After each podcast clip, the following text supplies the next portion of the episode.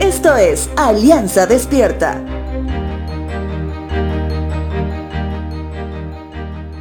El Evangelio de Marcos menciona, entre muchas cosas, las palabras de nuestro Señor cuando enseñaba acerca del futuro. Sin duda una palabra profética que no muchos se sienten cómodos cuando se cita esa palabra, ya que admitir que el futuro no es nada agradable puede llenarnos de diferentes emociones. Algunos pueden pensar que es una exageración narrativa. Otros anular lo comunicado pensando que no es cierto. Y también pueden estar otros frustrándose anticipadamente y querer vivir la vida al máximo porque el fin se acerca.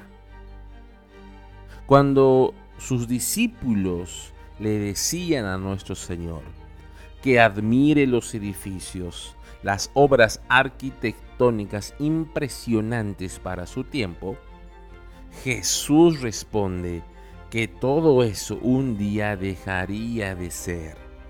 En otras palabras, todo cambiará, que llegará el día que inclusive querrán imitar y utilizar su nombre.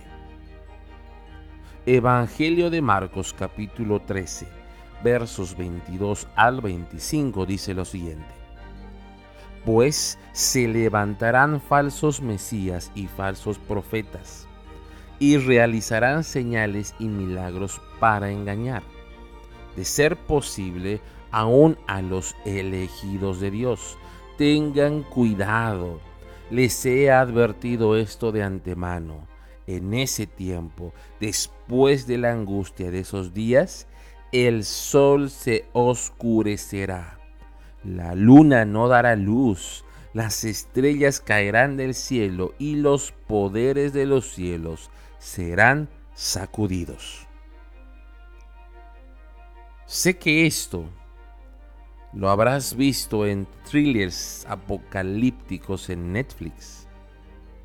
Y me refiero a los efectos de las películas. Sin embargo, la palabra afirma que el planeta Tierra como lo conocemos cambiará y será la más grande señal del plan de Dios en ejecución. Su iglesia siendo arrebatada y una humanidad sin Dios que empieza el crujir de dientes. Un tiempo de tribulación donde los efectos especiales de Hollywood o cualquier inteligencia artificial que te imagines se quedarán cortos. Recuerda, hoy aún podemos buscar y encontrar a Jesús. Hoy aún puedes abrir su palabra con libertad.